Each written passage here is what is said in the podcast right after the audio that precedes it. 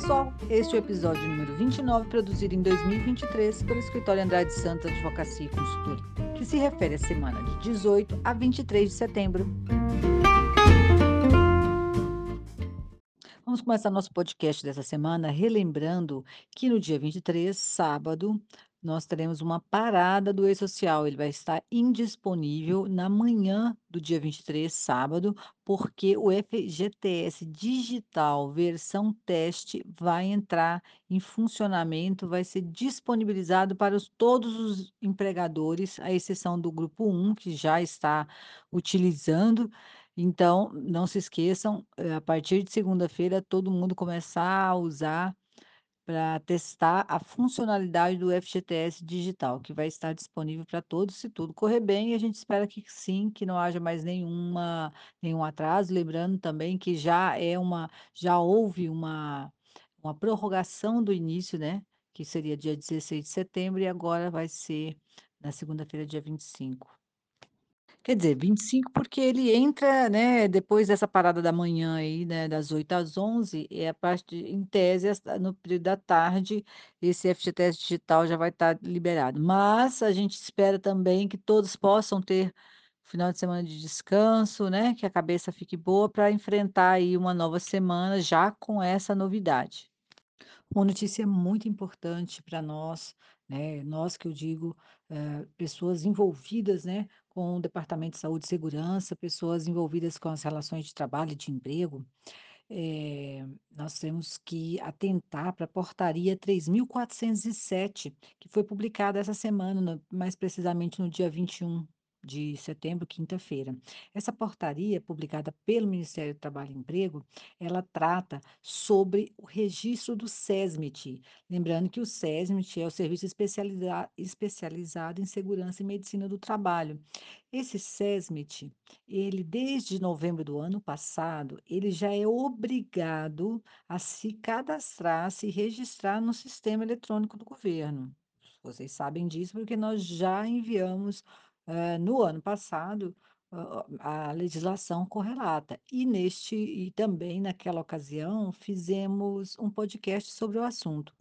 Bom, eu estou falando aí da portaria 2318 de 2022, tá? Só para todo mundo ficar na mesma página. Eu Vou lembrar a vocês que lá no ano passado, né, houve uma determinação do governo para o registro do SESM, SESMIT, né, esse serviço especializado eh, de cadastro no, no- na, na plataforma do governo, conforme o item 4.6 da NR4. Tá? Então, atentem para isso. Então, a NR4, que é a norma regulamentadora de segurança e saúde no trabalho, ela estabelecia esse registro já praticamente para complementar o sistema e-social, né? Pois bem, hã, algumas algumas alguns setores da economia não faziam o registro neste local, mas sim em outro reconhecido pela sigla SEI.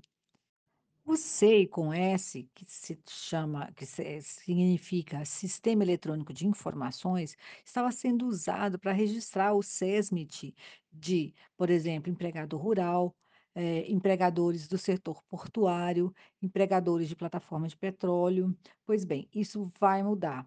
Através dessa portaria publicada nessa semana, a 3.407, o governo determinou que estas, eh, esses setores da economia eh, registrem os seus SESMITs agora na mesma plataforma que todos os outros setores da economia, que todos os outros empregadores.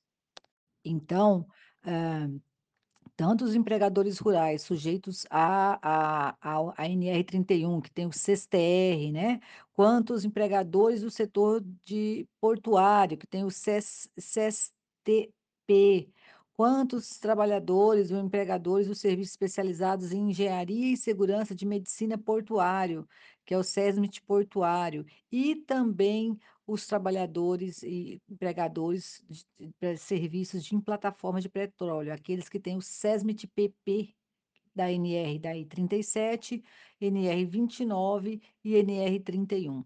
Todos esses empregadores desses setores específicos têm até 60 dias para fazer a migração, né, pegar o seu SESMIT e registrar no sistema eletrônico do governo, que não é mais o SEI, tá? É aquele em que todos os outros, eh, demais empregadores já estão registrados desde novembro de 2022, e se isso não acontecer nesse prazo que foi dado pelo governo, a eh, própria a própria norma já aponta que haverá aplicação de multas, porque o entendimento vai ser de que não tem o SESMIT, então a multa vai ser por não ter o SESMIT, não vai ser por não cadastrar, tá? Então nós aqui do escritório já disponibilizamos para os nossos clientes, hã, um manual de como fazer esse cadastro. Eh, isso nós fizemos lá em agosto do ano passado, mas como nós também temos clientes nesses outros setores, então nós vamos cadastrar, eh, enviar novamente, além da portaria 3407, nós vamos enviar novamente esse manual, que indica passo a passo como fazer o cadastro desses profissionais no sistema do governo. De que profissionais eu estou me fala eh, me referindo, né, eu estou falando? Aqueles que são os responsáveis pelo seu sistema de saúde e segurança, e medicina do trabalho. Eu estou falando do tecsegurança, estou falando do médico do trabalho, do engenheiro do trabalho, enfermeiros, todo toda essa equipe que compõe o SISTR, que compõe o SESMIT de maneira geral, né, cada um com suas siglas, eh, cada, né, setor com a sua sigla, eh, específica, mas todos são SESMIT, todos são serviços especializados em segurança e medicina do trabalho, todos precisam fazer essa migração, fazer esse registro no sistema do governo. Dito isso, eh, podem surgir dúvidas, eu estou me antecipando a ela, eh, mesmo que essa que esse serviço não seja próprio, seja terceirizado, que é a grande maioria, né, dos empregadores, eh, do Brasil, não tem ainda estrutura para ter um SESMIT interno, ou seja, feito de empregados, né, próprios, e por isso cadastra, hã, por isso contrata pessoas terceirizadas. Sim, mesmo quem possui SESMIT externo, ou seja, que estão contratando terceiros, precisam fazer esse registro. Na verdade, precisam solicitar esse terceiro a o comprovante de que ele se cadastrou como responsável pela sua empresa, isso é o que você deve fazer. Para aqueles que têm o SESMIT interno, então o manual que eu estou encaminhando novamente vai ser de grande proveito, basta seguir o passo a passo que o próprio governo indica e fazer o registro necessário. E nessa semana movimentada, nós tivemos até uma alteração na CLT, CLT é a consolidação das leis do trabalho, e ela é, né, a bíblia das relações trabalhistas e e em geral. Pois bem, foi acrescentado, né, pela lei 14.684, acrescentado o inciso 3º ao artigo 193. Esse artigo, ele trata da periculosidade, o que é considerado como uma exposição a um agente considerado perigoso, e que rende ensejo ao pagamento do adicional de periculosidade. E abrindo um parênteses para lembrar, o adicional de periculosidade é aquele adicional pago à razão de 30% sobre o salário do trabalhador, o salário base, lembrando que é diferente do adicional de insalubridade, cujos percentuais são pagos pelo salário mínimo. Sem mais delongas, eu estou falando do agente de trânsito. Ele passa, né, esses agentes e e que atuam para as autoridades de trânsito, passam a receber ou a ter direito, né, ao adicional de periculosidade, porque, eh, esse com esse eh, acréscimo desse inciso 3º, entendeu-se que a atividade é considerada perigosa. De fato, o inciso 3º do do artigo 193, essa inserção, ela indica inclusive quais são os agentes perigosos aos quais esses agentes de trânsito estão sujeitos, e seriam colisões, atropelamentos e outras espécies de acidente ou de violência que a atividade de agente de trânsito pode, eh, acarretar. Então, a parte a a lei, eh, vai já entrou em vigor na data da publicação, e essa publicação aconteceu também nessa semana, mais precisamente no dia 21 de setembro. Eu gostaria de falar de uma notícia rápida, mas que pode interessar alguns dos nossos ouvintes. Eu estou falando da solução de consulta COSIT número 204 de 2023. As soluções de consulta são respostas que a Receita Federal publica há dúvidas de contribuintes a respeito de algum imposto, alguma transação, alguma, po algum posicionamento, inclusive também de folha de pagamento. Aqui no podcast nós já falamos várias vezes sobre, né, como que a a Receita, eh, entende que deve ou não ser tributado, deve ou não haver recolhimento previdenciário. Mas hoje nós vamos falar sobre atividade rural, aeronaves. A Receita Federal respondeu sobre o que ela considera, eh, como custeio e investimento para fins de apuração da atividade rural. E ela fala, e eu vou até ler para ficar mais, eh eh, fácil de vocês entenderem, né, que ela considera como despesa de custeio e investimento para fins de apuração do resultado da atividade rural, aqueles que forem necessários à percepção dos rendimentos e à manutenção da fonte produtora, relacionados com a natureza da atividade exercida e comprovados com documentação hábil idônea. Traduzindo, para o produtor rural pessoa física, somente vai ser considerado como despesa para o fim de apuração de do resultado, né, do lucro, prejuízo da atividade rural, o custo de aquisição de aeronave para uso exclusivamente agrícola, não pode, eh, usar a a aeronave de maneira híbrida, tá. E aí não só a a compra dessa aeronave, também como as despesas de manutenção e de utilização, né, podem entrar aí como, eh, despesas e serem deduzidas aí dos impostos que são obrigatórios, hã, por conta da do do que foi produzido. Nós vamos encerrar esse podcast com uma notícia que eu imagino, que eu entendo que fa faz, eh, sentido, né, é do interesse de todos. Estou falando da publicação da Lei 14.675 de 2023, que estabelece que o farmacêutico também poderá ser um profissional responsável técnico pelos serviços de vacinação.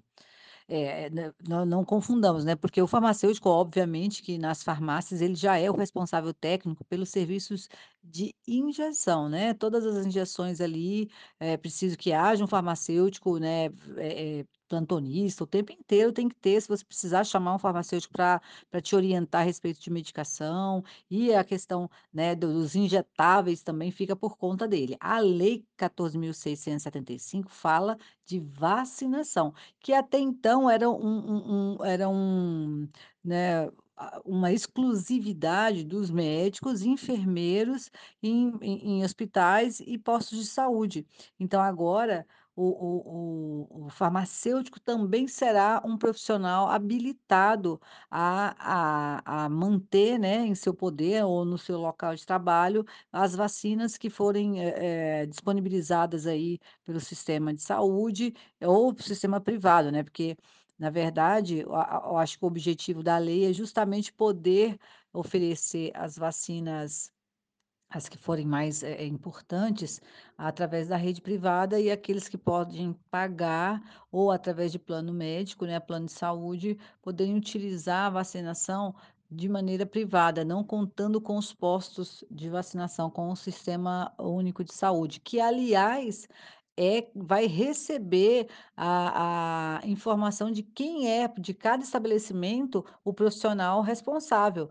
Ainda não foi regulamentado como isso vai acontecer, e aí isso isso também, ah, eu atribuo a a vigência dessa lei, a lei só vai entrar em vigor em dezembro de 2023, falta daqui a 90 dias mais ou menos, né, foi a contada a data que foi publicada, em que ela vai realmente en começar a valer. Eu acho que isso é é se dá por conta, né, desses detalhes técnicos que precisam ser ajustados, porque esse responsável técnico vai ter que se cadastrar no SUS para poder atuar dessa forma. Bom gente, para encerrar, e para honrar o nosso compromisso em manter um podcast que seja não seja extenso, não seja cansativo, eu já comento já deixo um spoiler aqui da semana que vem, que é, ah, o tema um dos temas que nós iremos tratar é do selo Empresa Amiga da Mulher, selo Empresa Amiga da Amamentação. Esse programa foi criado essa semana, foi publicada as normas, mas nós vamos deixar para comentar, porque eu imagino que não seja não será um tema, né, que a gente vai falar assim, ah, eh, de passagem, porque implica em contrapartidas, enfim. Vamos deixar para falar dele na semana que vem, mas saibam que já foi criado e é é estaremos falando de algo que aconteceu essa semana, na semana que vem, tá certo?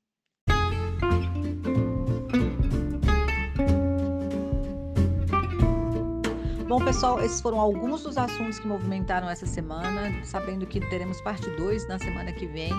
Esperamos que tenha sido de proveito e mantemos sempre um canal aberto aqui para ouvir crítica, sugestão, dúvida. Por favor, encaminhe e-mail para atendimento@andradesantos.com.br que nós iremos lhe responder. Desejamos a todos uma excelente última semana do mês de setembro, ótima primavera que se inicia nesse sábado, dia 23 de setembro, que venha com muita tranquilidade, saúde, proteção e seguimos juntos.